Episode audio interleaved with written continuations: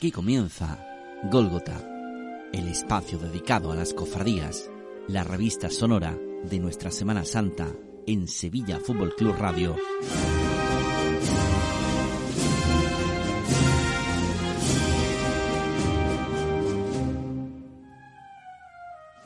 Con Raimundo de Ita y Miguel Ángel Moreno.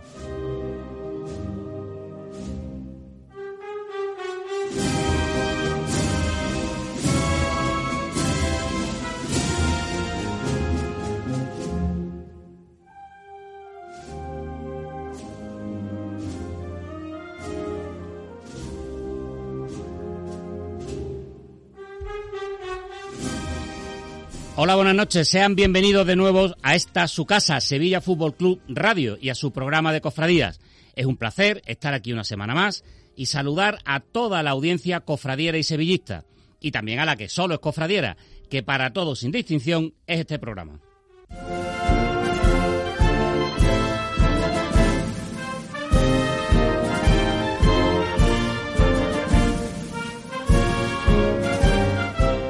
Octavo día de cuaresma y 31 que faltan para el Domingo de Ramos.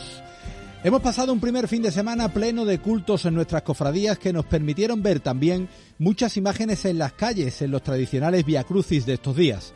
Buen tiempo, incluso calor, y calles atestadas de gente queriendo vivir lo que nos ofrece esta época del año.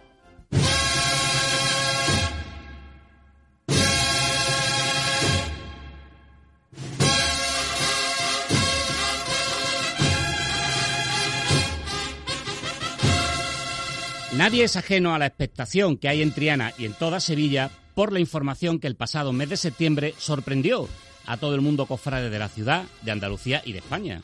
La imagen del Santísimo Cristo de la Expiración, el cachorro, podría ser trasladada desde Triana hasta Roma para procesionar allí con motivo del jubileo de las cofradías de mayo del año que viene. Paloma Saborido, profesora de Derecho Civil en la Universidad de Málaga y reconocida cofrade de la capital malagueña, es miembro de la comisión organizadora de este evento, la primera persona española en ser nombrada como tal por el Vaticano. Y seguro que acertamos al decir que es el brazo derecho de Monseñor Rino Fisichella, quien, hablando en Román Paladino, es el que manda, el jefe de la comisión organizadora, y a él le corresponde decidir, invitar, medir los tiempos. O sea, Monseñor Fisichella, proprefecto del Dicasterio para la Nueva Evangelización, es el que tiene que proponer que el cachorro vaya a Roma y decidir en qué momento lanza la propuesta. Y precisamente por este motivo tiene frecuentes conversaciones con Paloma Saborido, ya que la condición de cofrade de la malagueña es el motivo por el que trabaja en la comisión organizadora. Y resulta que el pasado sábado Paloma Saborido, recién llegada de Roma precisamente, estuvo en Sevilla y visitó curiosamente, la Hermandad del Cachorro. Tuvo un encuentro con José Luis Aldea, hermano mayor, y hablaron del asunto. Nada ha trascendido, pero este contexto de situación es en el que charlamos con ella, persona muy importante, recordemos, dentro de la comisión que desde el Vaticano trabaja para la presencia del cachorro en Roma el año que viene. Nos hablaba de la ilusión de todo el mundo cofrade por el evento de Roma, pero claro, nosotros tenemos que intentar acotar, porque nos interesa lo que pasa en Triana, el corte que le vamos a ofrecer ahora es un poquito largo, pero merece la pena. Aquí en el patrocinio tienen un, tienen un motivo más para la ilusión. Sí. A eso me refiero. Sí, sí. Paloma, por bueno, favor. sí, sí. Claro. Es cierto, es cierto que, que bueno, pues que, que se dice, que se comenta. Lo que pasa es que todos tenemos que tener claro, primero, que es el dicasterio, que es Monseñor Fisichella, quien tiene que decir sí o no eh, qué es lo que se va a hacer en el jubileo de las cofradías tenemos que tener claro la complejidad absoluta de organizar cualquier cosa, sea la que sea, en una ciudad como Roma y después eh, con el Estado Vaticano. Es decir, nosotros no estamos hablando de dos ciudades, por ejemplo, como Málaga, como Sevilla, como Córdoba, eh, es decir, eh, no sé, como, como Jaén, ciudades que están acostumbradas a, a una representación como es la nuestra, la representación a celebrar la religiosidad popular como la celebramos nosotros, ¿no? o incluso en otras partes de, España. Entonces, bueno, hay una complejidad enorme, pero yo creo que, bueno, con, con mucho esfuerzo, mucha dedicación, eh, creo que al final eh, podremos disfrutar de un jubileo cofrade, eh, bueno, pues como, como todos los cofrades del mundo, no solo de Andalucía, nos merecemos, ¿no? Nunca mejor dicho lo de que las cosas de palacio van despacio, y más si es el palacio más grandioso del mundo el Vaticano. De lo dicho por Paloma Saborido pueden ustedes sacar sus propias conclusiones, pero vamos a recordar el final de este corte. Hay una complejidad enorme, pero yo creo que, bueno, con, mucho esfuerzo, mucha dedicación, eh, creo que al final eh, podremos disfrutar de un jubileo cofrade, eh, bueno, pues como, como todos los cofrades del mundo, no solo de Andalucía, nos merecemos, ¿no? Bueno, parece que hay optimismo. Lo cierto y verdad es que la expectación entre los hermanos del cachorro se está convirtiendo en impaciencia, más cuando en su día se dijo que la organización del jubileo haría definitiva la propuesta, invitación, orden o como se quiera llamar, a primeros de este año y el primeros está cada vez más cumplido. Por su parte, desde la hermandad se está trabajando queriendo asegurar que los pasos que se den no se conviertan en traspiés. Para empezar, las reglas de la corporación establecen que la decisión sobre las salidas extraordinarias de las imágenes titulares son competencia de la Junta de Gobierno. Sin embargo, la intención es someter la cuestión al Cabildo de Hermanos para que sea votado. La semana pasada, un significado miembro de la Hermandad del Cachorro, Manuel Alés, delegado de Fiestas Mayores, no tuvo ningún reparo en anunciar públicamente que su voto sería positivo. Por otra parte, administraciones públicas con las que ha habido conversaciones se han mostrado favorables a subvencionar parte de los gastos que acarrearía el traslado de la imagen, del paso y de todo lo que le rodea. Hay que recordar que también una imagen de Málaga, la de la Esperanza, iría a Roma por el jubileo de las cofradías, con lo que el impacto promocional de las dos capitales andaluzas sería impagable. Y otro aspecto que supone un coste económico significativo, el de los seguros para un traslado de tantísima envergadura. Tiene el camino también allanado. Importantes mutuas consultadas por este programa han manifestado estar dispuestas a hacer ofertas a la baja y dar todo tipo de facilidades para que este crucial aspecto no suponga ningún inconveniente para el desarrollo del evento. Alguna incluso asumiría desinteresadamente un papel de mero asesor si fuera necesario. Así las cosas, en la Basílica del Patrocinio siguen entre expectantes e impacientes. Y la próxima fecha a la que miran es la del 3 de marzo, dentro de dos domingos, cuando el arzobispo de Sevilla, José Ángel Saiz Meneses, predique en la función principal de instituto.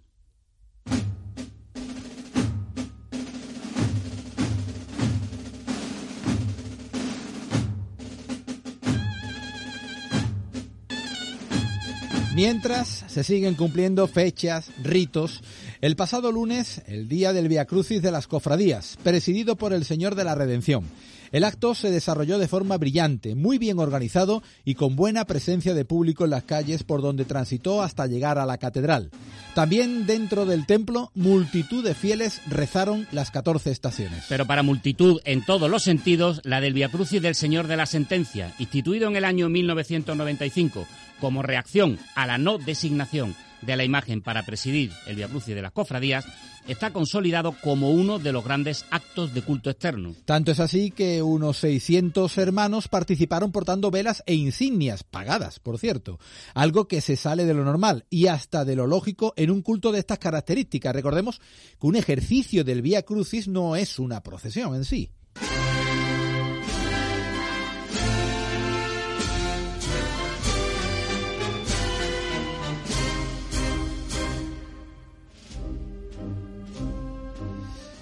El próximo domingo, día 25, las imágenes de los estudiantes serán trasladadas en andas hasta la catedral en Via Crucis. Entre las celebraciones por el centenario fundacional se determinó en su día que el quinario del Cristo de la Buena Muerte sería celebrado en el templo metropolitano, como ya ocurriera en los años 70, cuando la cofradía se marchó desde la Anunciación al rectorado. En esos años, concretamente hasta 1982, las imágenes eran trasladadas en la misma mañana del día de inicio de los cultos pero en esta ocasión se hará con dos días de antelación.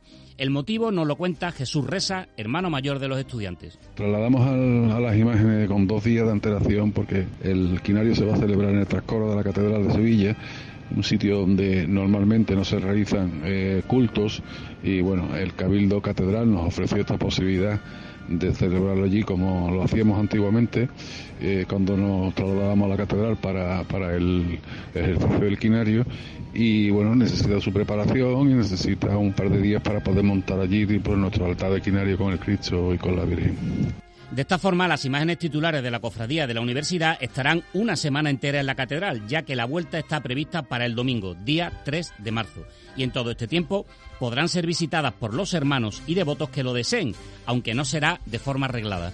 Los hermanos y devotos de Cristo de la Buena Muerte de la Virgen de la Angustia, aparte de la celebración del quinario que comienza el martes a, las 8 de la tarde. Durante el día también podrán visitar las imágenes porque se habilitará una entrada para que se pueda acceder a estar con el Cristo y con la Virgen en esos días que estemos en la catedral. En sí no hay turno de, de vela, pero sí la posibilidad de visitar las imágenes. El domingo por la mañana será celebrada la función principal del instituto y por la tarde, a partir de las 7, el traslado de nuevo hasta la capilla del rectorado.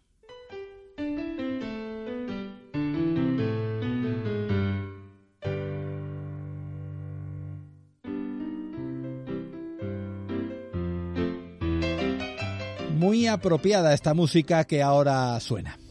El pintor y experto en marketing, Salustiano, autor del cartel encargado por el Consejo de Cofradías para, en teoría, anunciar la Semana Santa 2024, ya está empezando a sacar jugo a la campaña de promoción que se montó aprovechándose de la circunstancia. Este personaje se sacará como poco medio millón de euros, medio millón de euros con la venta de 200 ejemplares llamados print, es decir, copias impresas, numeradas y firmadas por el autor del cartel inspirado en su hijo. Están a la venta en una de las galerías que le trabajan en el norte de España y no dejan de recibir peticiones. Una anécdota. He llamado a la afamada galerista Aurora Vigil Escalera y al decir que soy de Sevilla rápidamente me ha preguntado, ¿quiere usted el cuadro del Cristo, verdad? O sea, me preguntas que si ha sido iniciativa de Salustiano poner a la venta edición sprint de su obra. Por supuesto que sí. Es decir, Salustiano es el artista y es el dueño y el ideólogo de todo lo que quiere hacer a través de su obra. Las galerías, entre las que yo me incluyo, que trabajamos con él, creemos en nuestros artistas y lo que hacemos es apoyar. De esos 200 ejemplares, todos a tamaño original, entre 30 y 35 se van a vender a 2.400 euros más IVA. A partir de entonces pasarán a 2.900 euros más IVA. Y no es descartable que, por encargo del listísimo artista, se impriman más ejemplares. Hay que recordar que el Consejo de Cofradías no tiene en su poder el cartel original, que sigue siendo propiedad del pintor, que renunció a la dotación económica y, por tanto, puede hacer y deshacer a su antojo. ¿Está previsto que haya una reedición? Pues creo que sí, pero incluso en otros formatos más pequeños. Pero esto me lo tiene que confirmar Salustiano. Pero algo le he oído y creo que no es ningún secreto, pero creo que sí. Esta es un tamaño grande, quizás se vaya a hacer alguna en un formato, en otros formatos. Un detalle que hace que cada vez coja más fuerza que hubo premeditación, pre y meditación del pintor cuando recibió el encargo. Lo que está en venta no lleva la leyenda Semana Santa Sevilla 2024. Es solo la pintura, no, no, es solo la pintura, es la, obra de arte. Eh, lo de la Semana Santa es algo específico que se le ha hecho para la Semana Santa de Sevilla y que solo pertenece a Sevilla. Pues parece que todo está cada vez más claro. Hago el cuadro, ellos me hacen la campaña de marketing y yo pues me harto de ganar dinero. Y luego había quienes se quejaban con el cartel del Pali.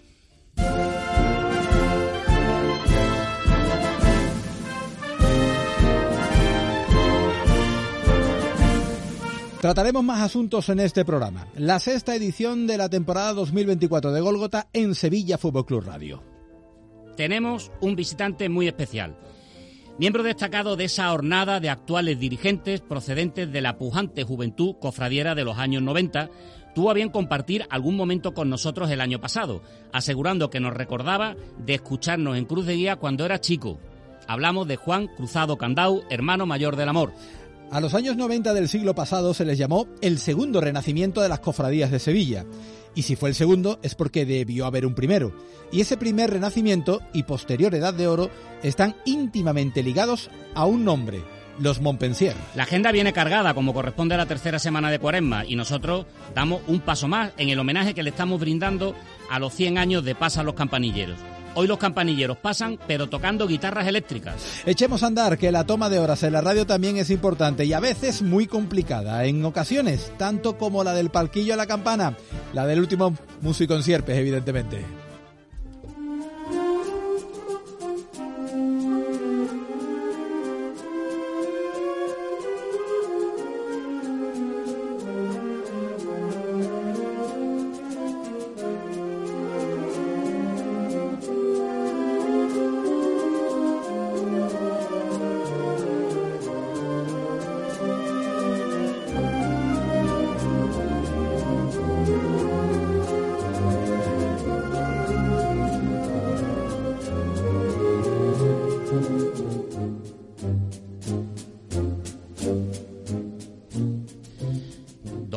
Cruzado Candau, hermano mayor del amor.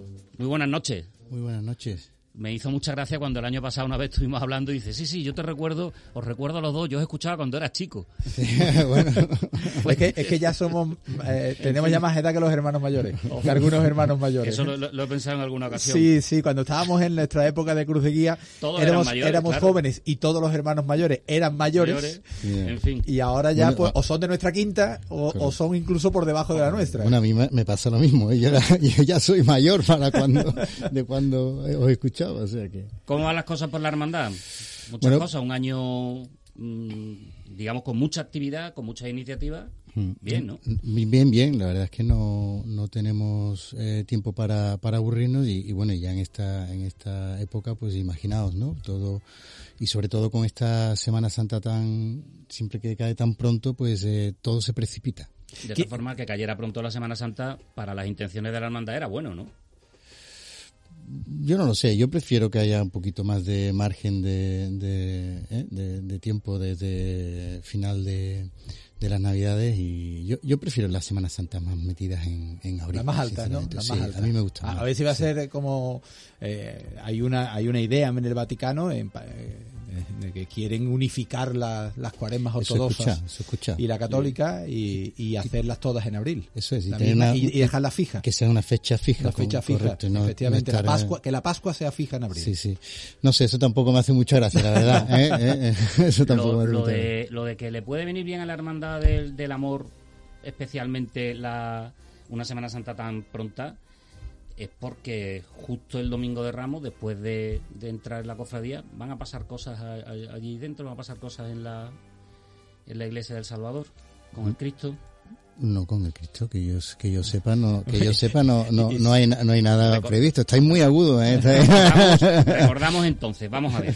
Recordamos que el, año pasado se comentó que el proyecto de restauración del Cristo estaba sobre la mesa, que había habido tres informes recogidos desde octubre del año anterior que los tres habían sido visados, que faltaba tomar una determinación y que el tiempo eh, sería, eh, después de Semana Santa se dejaría pasar el tiempo, vísperas de Navidad, o sea, hace unos meses habría consultas y que la idea era nada más entrar el Domingo de Ramos del año 2024, llevar el Cristo donde fuera a ser restaurado, que se empezara la labor de restauración.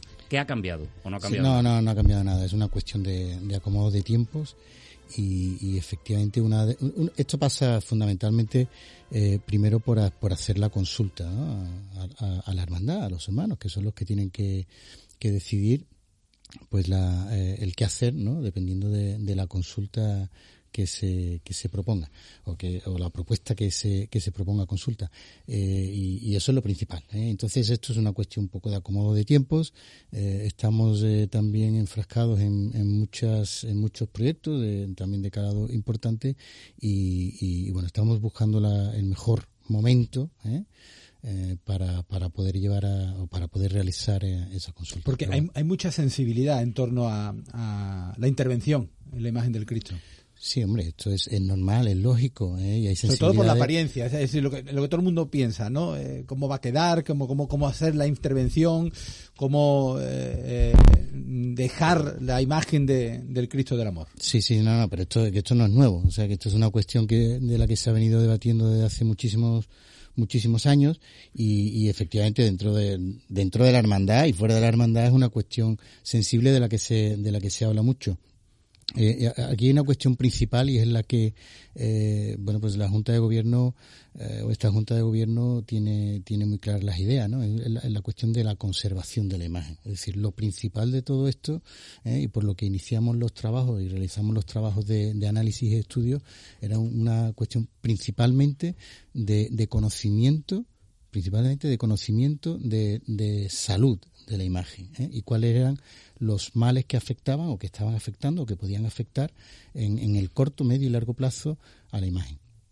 Una vez que identificamos que mm, no había urgencias de ningún tipo, que se identificaron una serie de patologías que existen, fundamentalmente en, en, la, en, la, encarnadura, en lo que es la, toda la parte más eh, externa de, de la imagen, eh, que, sí, bueno, pues hay una serie de patologías que hay que eh, estar vigilantes y que de alguna manera también hacen que, bueno, pues se, tenga que actuar. Y después, por supuesto, está la cuestión eh, de la que, bueno, pues eh, la, la, que más se ve, ¿no? Pues eh, esa, esa imagen, esa negrura o no, ¿vale? Que, que, que, es la que está en discusión. De todas formas, también hay que actuar sobre una cuestión que es una, una limpieza profunda una limpieza profunda, ¿vale? Que no tiene tampoco, eh, o que no está vinculada a, a esa cuestión de, de esa eh, pátina, ¿no? Que, se, que tiene el Cristo de los, de los tres informes que se hicieron sobre el estado de, conservación del Cristo, uno fue de Manuel Mazuecos, otro de Pedro Manzano y otro fue del Instituto Andaluz del Patrimonio Histórico, el IAPH. El del IAPH es el único público, porque como agencia pública que es, tiene la obligación de eh, mostrar los estudios que hace. Hablaba de que no sufría problemas de estructura, en buena parte gracias a la, a la acertada intervención que se le hizo en 1982. Eh, eso de que desde el 82 hasta ahora no haya nada que haya afectado la estructura, un poquito. No, no, y, es verdad, los, los informes son coincidentes, ¿eh? No, el, comportamiento de, de, la imagen en cuanto a, a, partir de esa restauración mm, no, no ha dado ningún lugar a, a preocupación. Es decir, pues eh, las, las eh, eh, los ensambles del Cristo tienen un comportamiento normal y lógico con el paso del tiempo, pero que en absoluto eh, eh, dan a entender que haya habido ninguna ninguna problemática. El comportamiento normal, y está absolutamente controlado y, bueno, en, buen estado, en buen estado. De los otros dos informes, los que no conocemos, eh, ¿aportan algo distinto, alguna novedad distinta? Son, son bastante coincidentes, eh, y, eh, sobre todo, bueno, el, de Manuel Mazueco fue el, primero, el que más tiempo tiene, quizás no... De octubre del 19 creo que Sí, correcto, quizás no tiene la profundidad de, de, de análisis que tuvo, por ejemplo, el IAPH, porque tampoco dispuso de del tiempo ni dispuso de la imagen en, la forma que a lo mejor eh, hubiera hubiera deseado. Y, por claro la profundidad y la intensidad de los trabajos pues no no, no, podían ser las mismas no eh, pero básicamente son muy coincidentes no quizás algunos detalles en cuanto a análisis químicos y tal que que Pedro Manzano profundizó en alguna cuestión más. pero, algo comentamos el año pasado. Pero, bueno, no. Se quiere recuperar eh, la imagen del Señor, del Cristo del amor de, del azulejo. El azulejo es de 1930 y uno ve el azulejo y ve un Cristo del amor eh, más claro. Bueno, pues eso también son es una, una representación. Imaginamos que entonces en aquel momento se fijaría en ese Cristo del amor que estaba pues, viendo si, si, veis si veis imágenes del siglo, de, eh, o sea, del, del Cristo, fotografías de, de principio del siglo, aún está mucho más oscuro. también es verdad que la, la, las fotos de la época, no es lo mismo, pero no, no, no es lo mismo, pero pero se, se aprecia perfectamente una oscuridad yo creo que todavía eh, más más más potente más potente. Yo eh, eh, eso lo, lo, he intentado rescatar y, y, poder ver todas las imágenes que hay del Cristo sobre todo de principios del, del, siglo pasado y en absoluto corresponden a un Cristo que que, tenga una blancura o que no no evidentemente pero sí pero sí mucho más definido ¿no? sí además de en todos los digamos todos los análisis que, que se han hecho y un poco toda la, la parte la vertiente histórica y tal eh, eh, hablan de que fue precisamente en esa época ¿eh? finales del 19, ¿eh? principio del 20, donde eh, se, eh, se interviene, digamos, para, para oscurecer ¿eh? las imágenes por, por unas cuestiones eh, que en su época pues eh, entendían, ¿no? Entendían, pues sí. Y entonces, ¿qué, qué es lo que se ha hecho? ¿En qué se ha avanzado desde que se supo el año pasado que ya estaban los tres informes hechos, dados? Porque la consulta con los hermanos no se ha hecho todavía, está pendiente de hacer, y antes de que, sea, de que se haga, evidentemente no se va a decir las Correcto. fechas estas. No, correcto, correcto. ¿Cuál es el timing? Como dicen ah, ahora, no, bueno, no. los modernos. Oye, estamos aquí ante un señor tremendamente preparado, que domina el inglés y que trabaja además en, en cuestiones que le hacen usarlo. ¿Cuál Sí. es el timing? Bueno, ahora mismo, ahora mismo la verdad que no, no hemos planteado en, en un calendario específico. Eh, hay que montar, hay que montar unos equipos de, de trabajo, unas comisiones que, que en eso sí estamos eh, intentando avanzar. Y, y, pues eh, la, la- la idea, sobre todo por los tiempos, ¿no? La idea, la idea quizás inicial eh, que tenía, pues se ha retrasado un poco. Eh, fruto también, ¿eh? fruto también de, de que no hay unas urgencias eh, que nos obliguen, digamos, a intervenir, que es lo que yo quiero dejar claro, ¿no? Es una cuestión eh, que tranquiliza, ¿no? Porque no, no, no hay, no hay unas patologías que nos obliguen a, a, digamos, a tener una intervención de urgencia. Entonces, eh, lo lógico es que pasemos de Semana Santa eh, y a partir de ahí, pues, eh, evidentemente, O sea, que hacer entonces, el planteamiento. esa idea primera Sí. de el día 25 Sí. de marzo, cuanto antes vaya, irá donde tenga que ir, la dejamos de momento. No, no, este, este año el, el Cristo lo normal es que no vaya porque hay que tomar las decisiones. Eh, la hermandad, la hermandad tiene que decidir ¿eh? que, que si se hace o no se hace y qué tipo de intervención o qué, o qué, o qué tipo de intervención no, se, se hace. hace.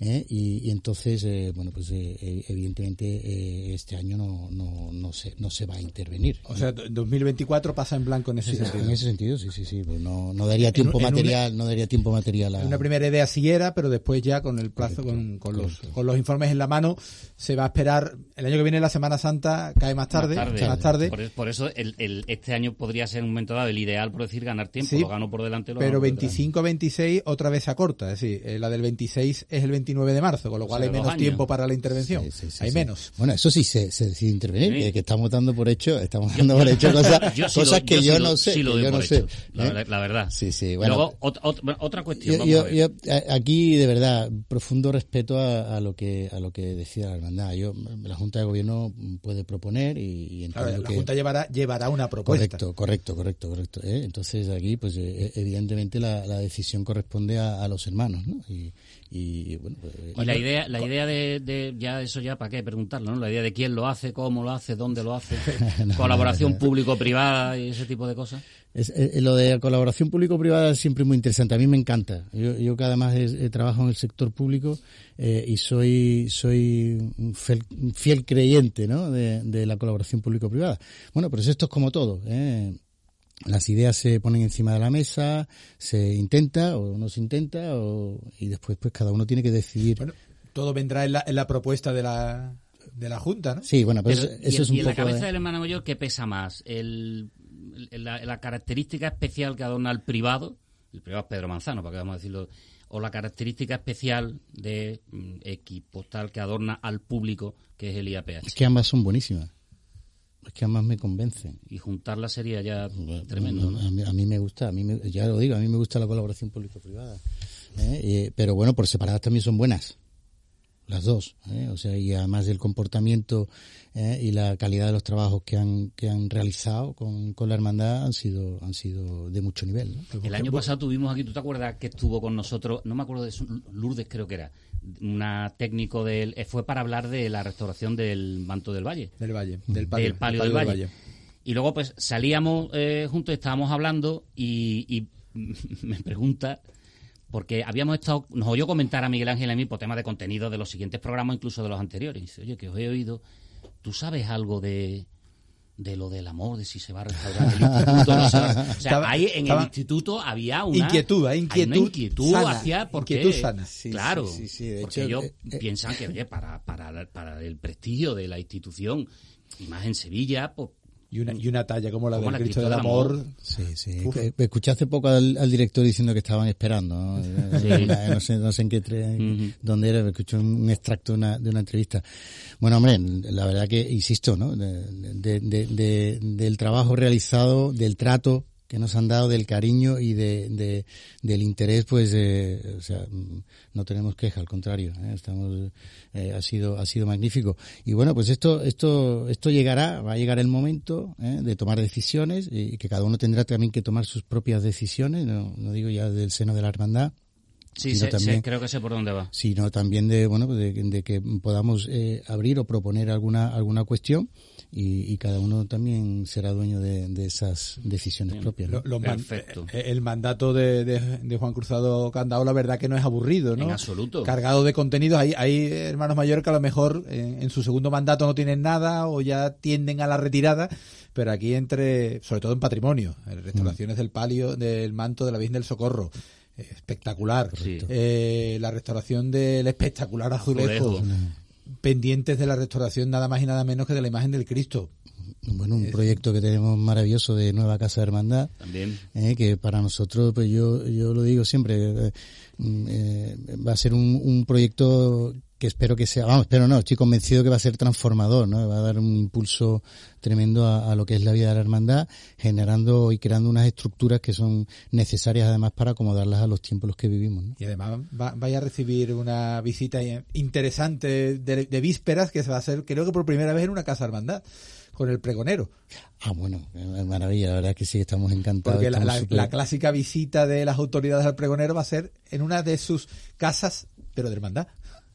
No, no sab- no sabía no sabía que esto era público la verdad no sabía eh, creo que os informáis bien pero bueno eh, eh, no, no no sé es el pregonero el que recibe eh, y, y es una cuestión de, de, de él. Nosotros estamos encantados con con que con que bueno pues hay- haya contado con, con la hermandad y, y, por supuesto felices y orgullosísimos que de un de que un hermano de- del amor pues vaya a dar el pregón no y, y, bueno sobre todo eh, Juan Miguel que es que es una persona maravillosa ¿no? Lo mismo se abre una moda.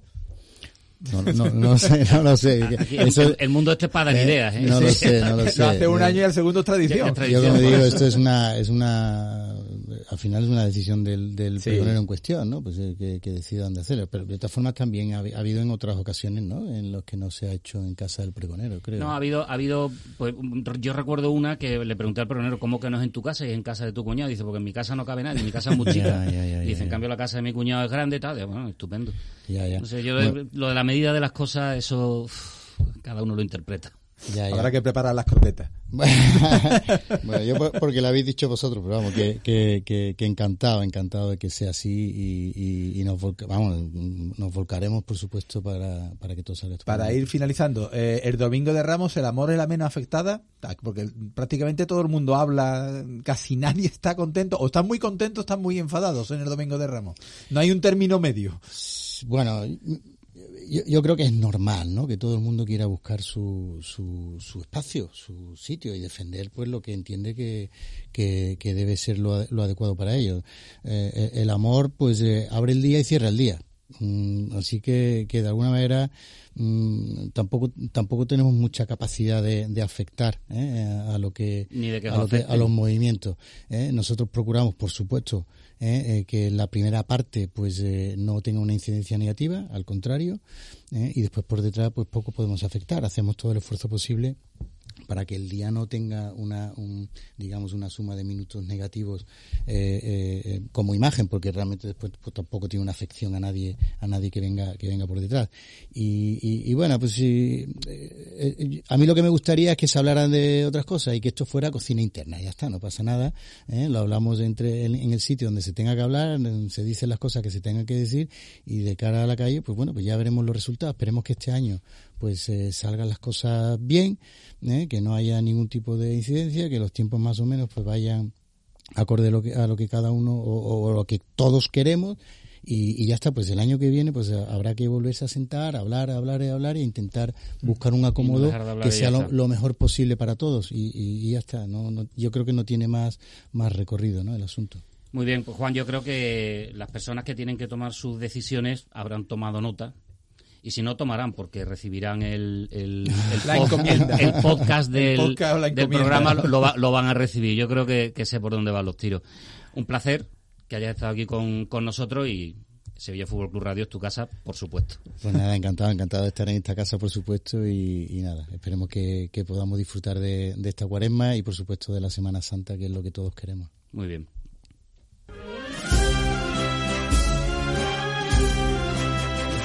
Estás escuchando Golgota con Raimundo de Ita y Miguel Ángel Moreno.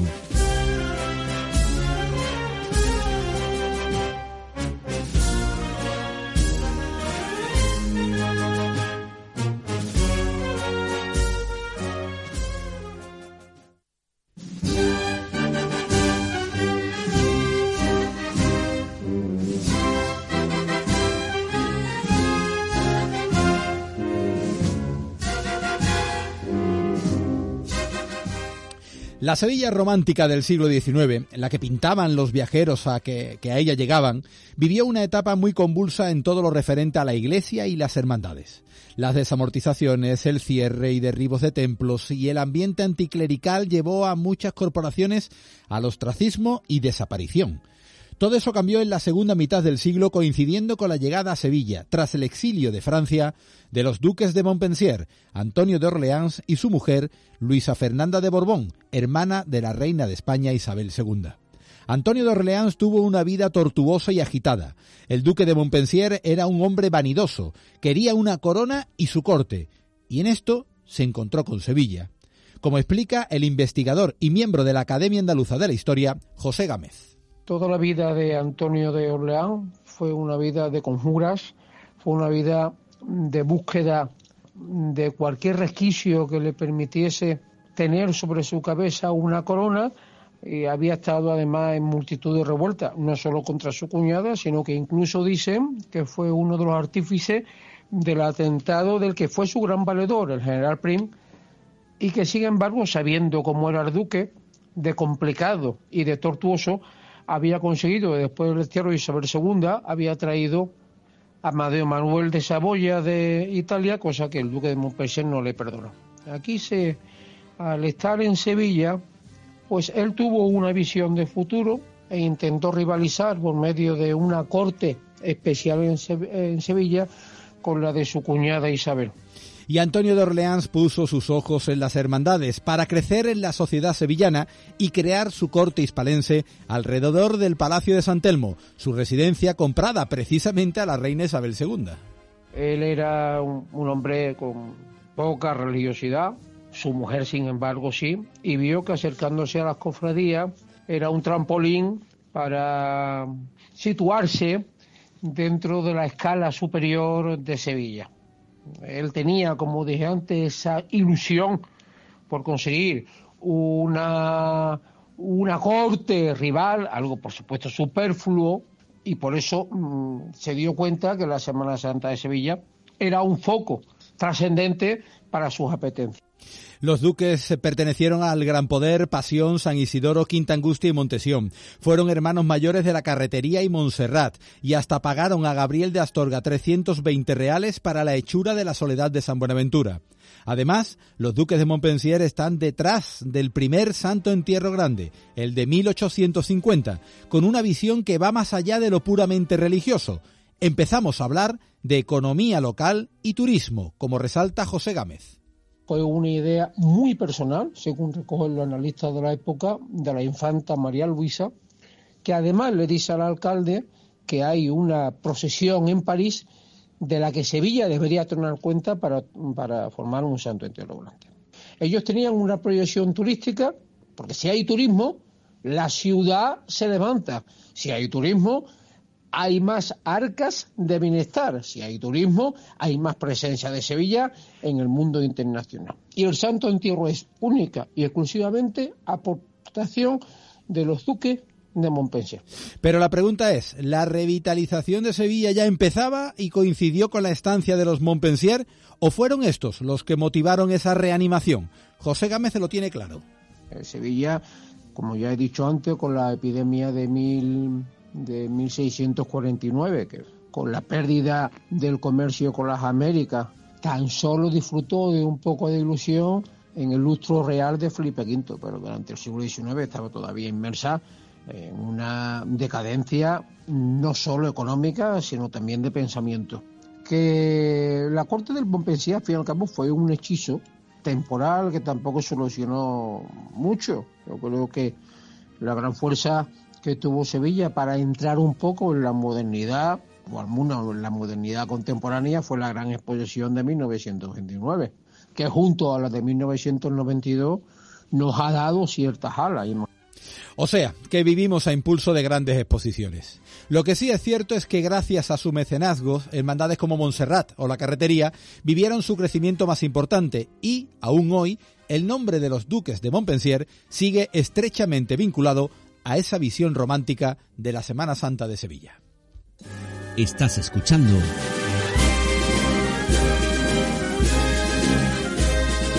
Gólgota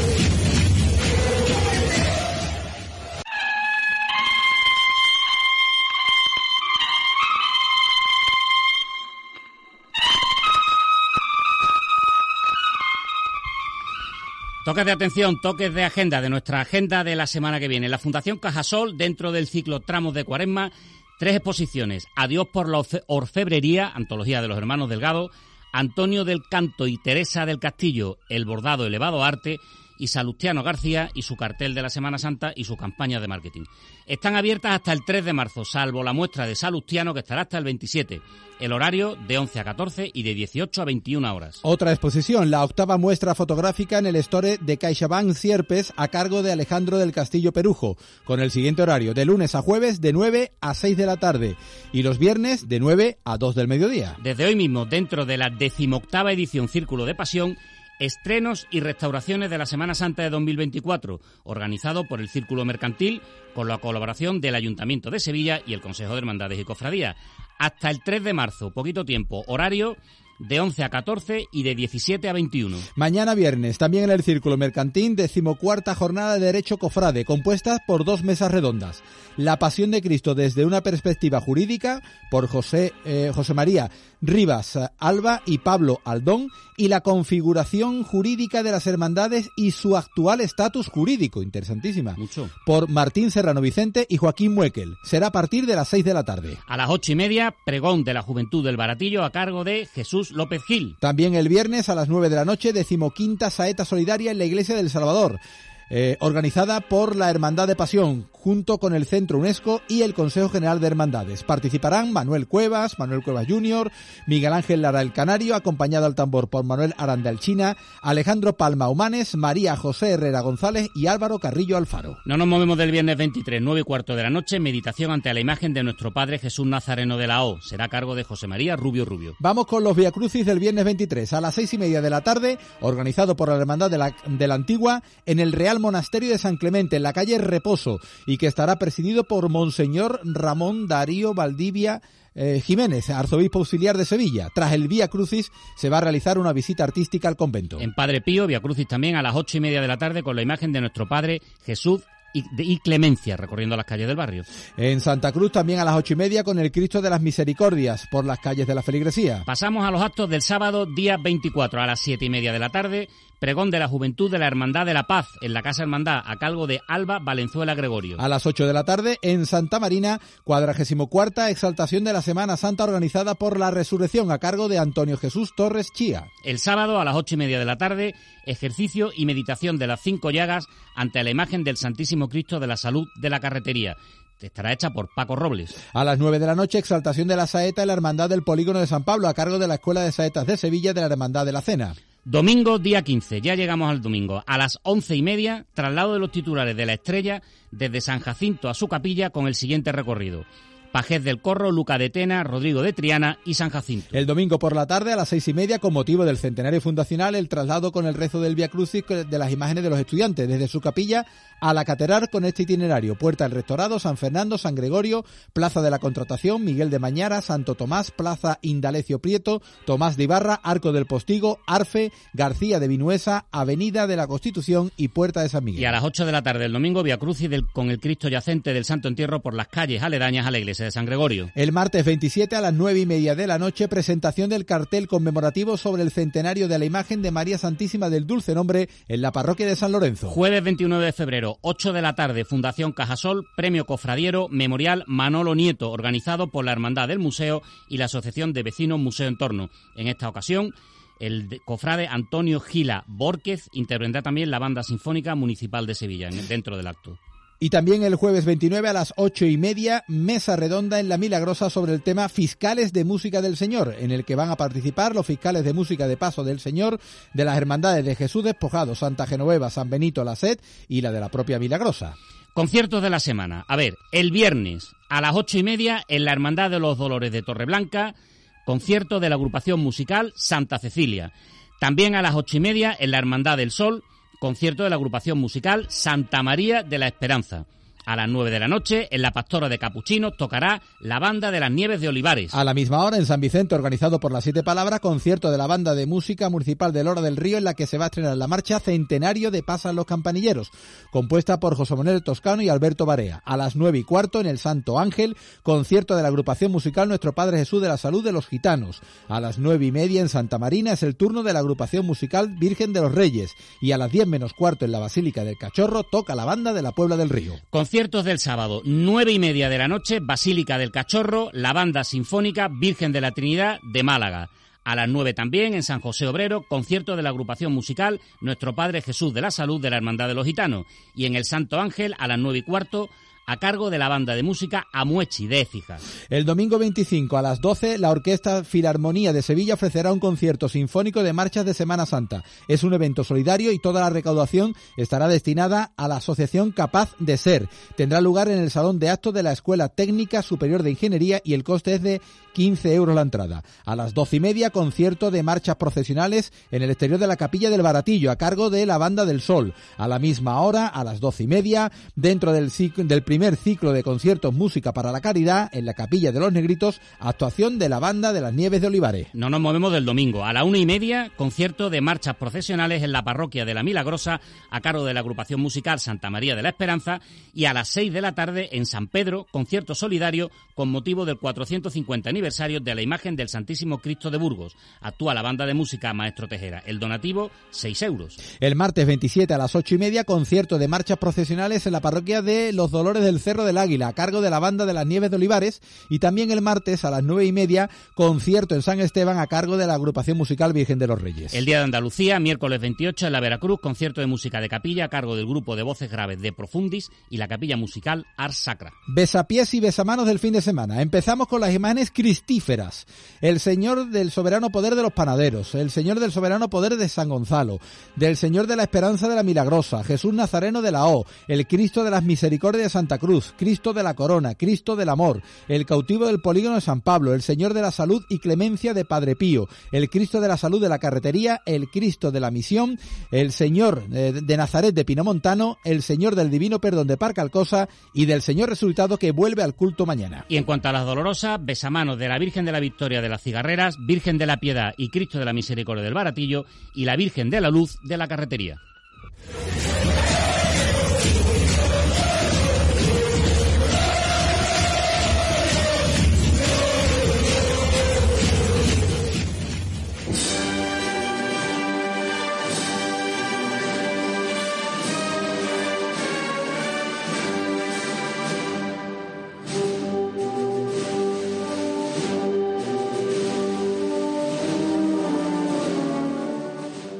Una de las grandes efemérides de este año es el centenario de la composición de la marcha Campanilleros.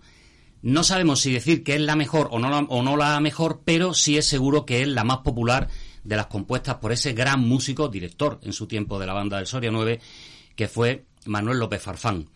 Campanillero, hemos hecho ya alguna cosa con esa marcha aquí en Gólgota, pero no hemos hecho nada que sea parecido a esto.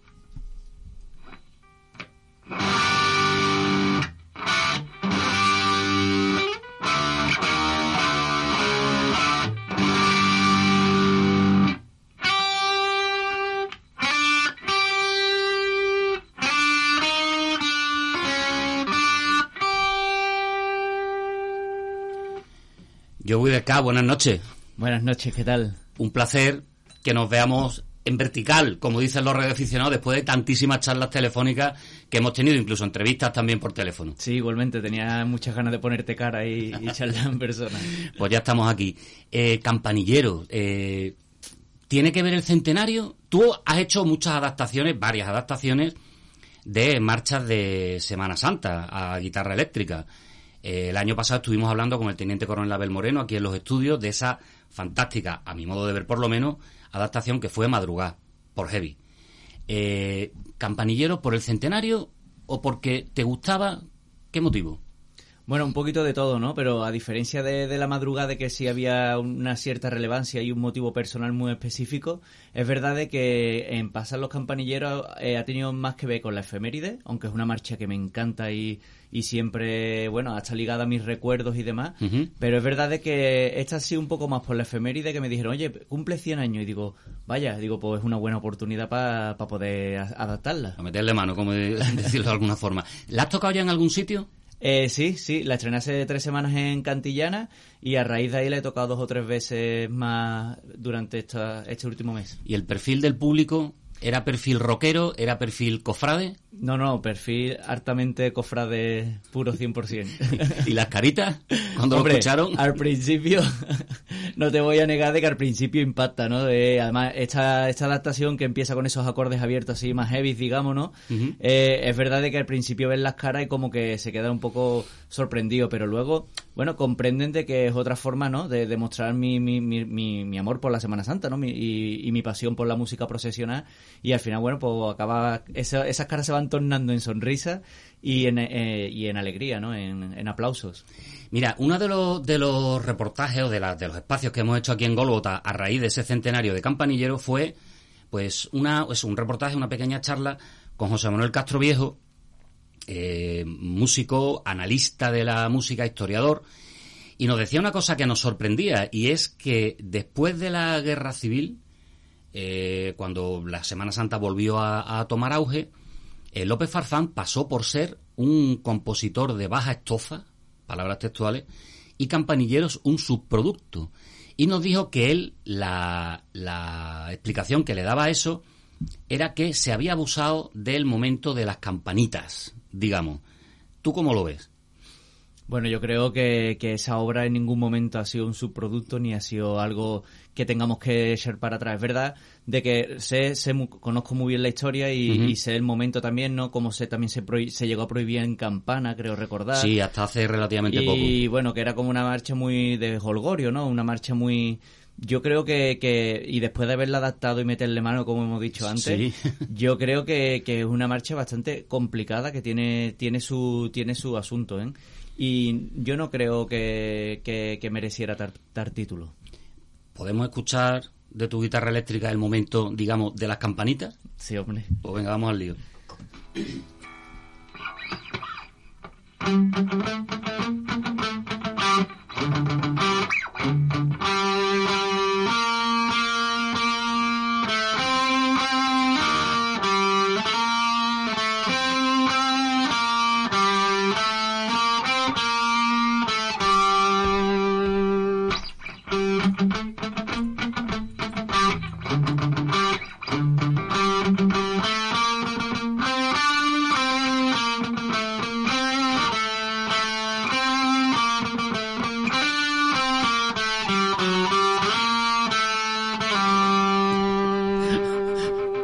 me está encantando, ¿eh? Yo no lo había escuchado, no había escuchado, escuchado esta versión de Yo jugué de campanillero y me está encantando.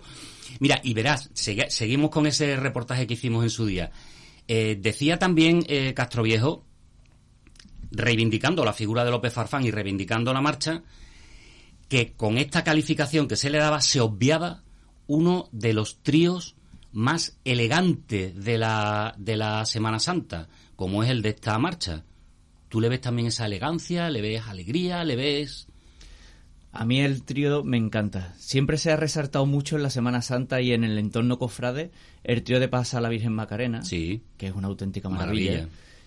Pero yo creo que, estamos olvidando el de pasar los campanilleros. Creo que, tiene mucha elegancia, mucha clase y que está muy bien hilado, ¿no? Con respecto al resto de la obra. Porque muchas veces los tríos como que como tienen ese cambio, es como, pero ¿de dónde venimos y a dónde vamos, no? Y aquí creo que, que, Farfán lo hace magistralmente. Pues podemos escucharlo un poquito, ¿no? Además, desde donde tú quieras.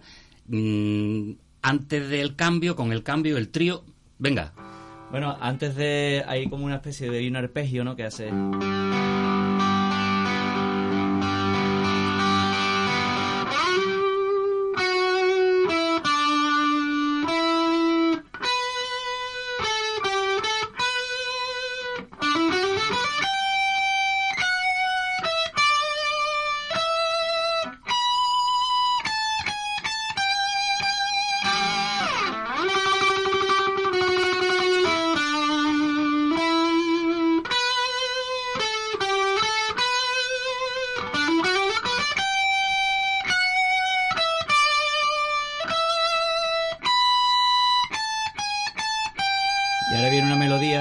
Canta cada vez que la escucho detrás de un paso de palio que dice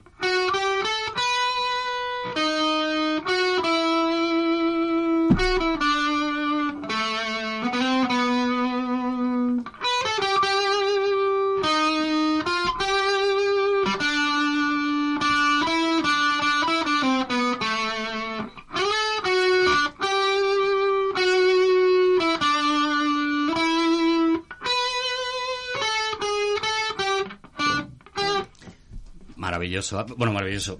A mí me está encantando desde luego. Además, yo creo que este tipo de, cosas, desde las adaptaciones primeras de guitarra de Rikeni o las adaptaciones que hizo la London Symphony para, para la, película Semana Santa, tal, yo creo que estas cosas hay que escucharlas eh, sin ningún tipo de prejuicio asómate a la, a la música que te están poniendo y obvia que sea una adaptación y luego dime si te gusta, si no te gusta, si hace algo extraño con la marcha o si no lo hace. A mí me parece que no lo hace, que es muy, muy real, muy auténtica y muy, muy respetuosa con la composición.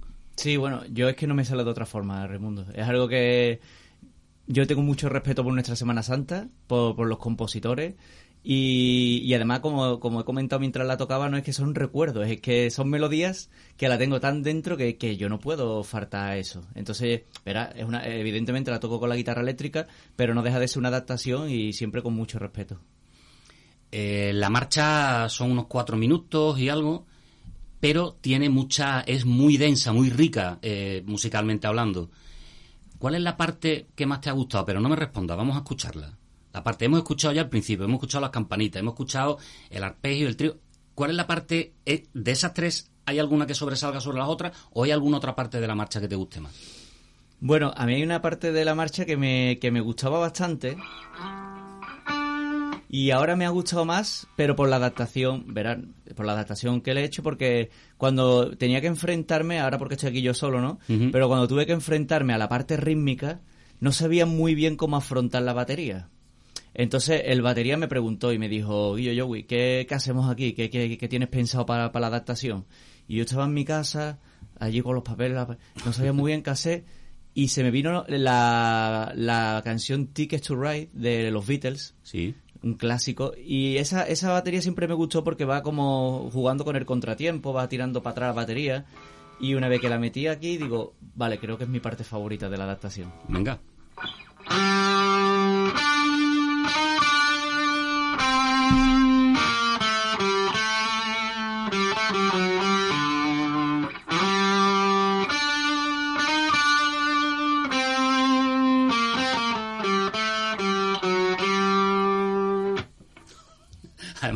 Yo creo que es la, más conocida, aparte de el tema, digamos, popular de las campanitas, campanillero, esto acaba de sonar.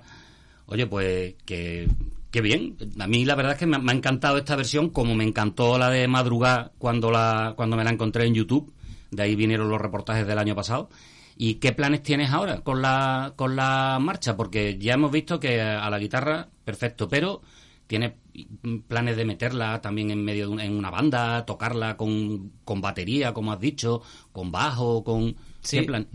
Mi idea es, porque bueno, esta, esta cuaresma me ha pillado un poquito el toro, ¿vale? Entonces ahí ya se- se- no va a dar tiempo, pero este año, antes de que termine los- el año que celebra la efeméride, quiero entrar a grabarla en, en estudio, como hice con la madrugada. Me gustaría grabarla en estudio y, y bueno, hacer su videoclip y demás y presentarla antes de que acabe el año, seguramente por octubre, como presenté la madrugada, porque al final los cofrades somos muy hartibles. Eso es verdad. Y eso da igual estrenarla en, en marzo que estrenarla en octubre, que, que, que por suerte siempre gusta, ¿no? Y para el año que viene ya sí que sí, porque la verdad que yo más que guitarrista me considero compositor y tengo muchas ganas. Para el año que viene sí o sí quiero estrenar mi tercera obra. Después de Yo Soy una fe ante mí, tengo ganas ya de, de volver a meterme en mi, en mi música, en mi, en mi cabeza. Creación tuya en vez de adaptación. Exacto. Y para, el, año- y para el año que viene, si para la cuaresma del año que viene, me gustaría estrenar mi tercera obra. De todas formas, por ir acabando, venga, campanillero, versión heavy, guitarra eléctrica. Dale, Joey, lo que tú quieras. La parte de la, de la banda, de la marcha que tú quieras, empezar, acabar, lo que tú quieras. Vale, pues voy a tocar un poquito más del principio, que me gusta mucho, que es muy, muy poderoso. Y, y voy a... Thank you.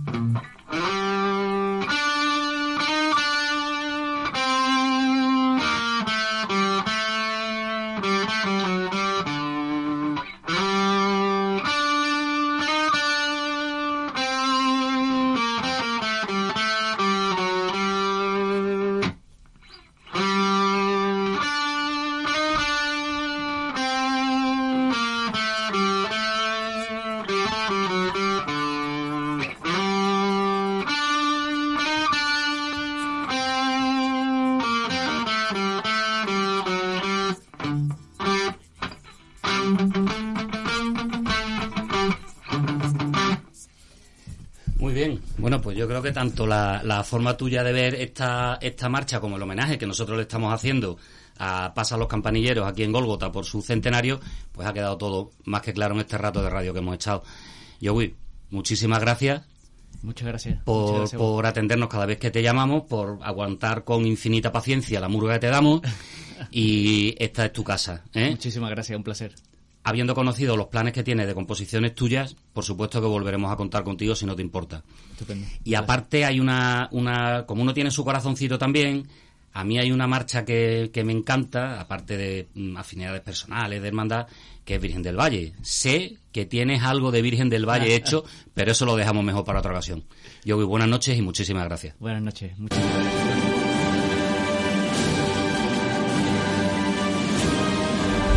Nos pasamos dos minutos de las nueve y media, pero es que merecía la pena. Es que, es que Joey es un personaje, un Total, artistazo. total. Y qué manera más eh, eh, disruptiva y distinta de homenajear a campanilleros. Y guardando celosamente el respeto a la composición, al, al compositor, a López Fazán, ha sido un, un hallazgo este de Joey Descartes. Pues aquí ponemos el punto y final a este programa segundo en cuaresma de Gólgota. La semana que viene, que estaremos todavía en febrero, porque será 29 de febrero, el jueves de la semana que viene, estaremos aquí con todos ustedes de nuevo. Raimundo Dita y este que les habla. Hasta la próxima. Hasta la próxima con Eduardo Castro en la asistencia técnica. Muy buenas noches.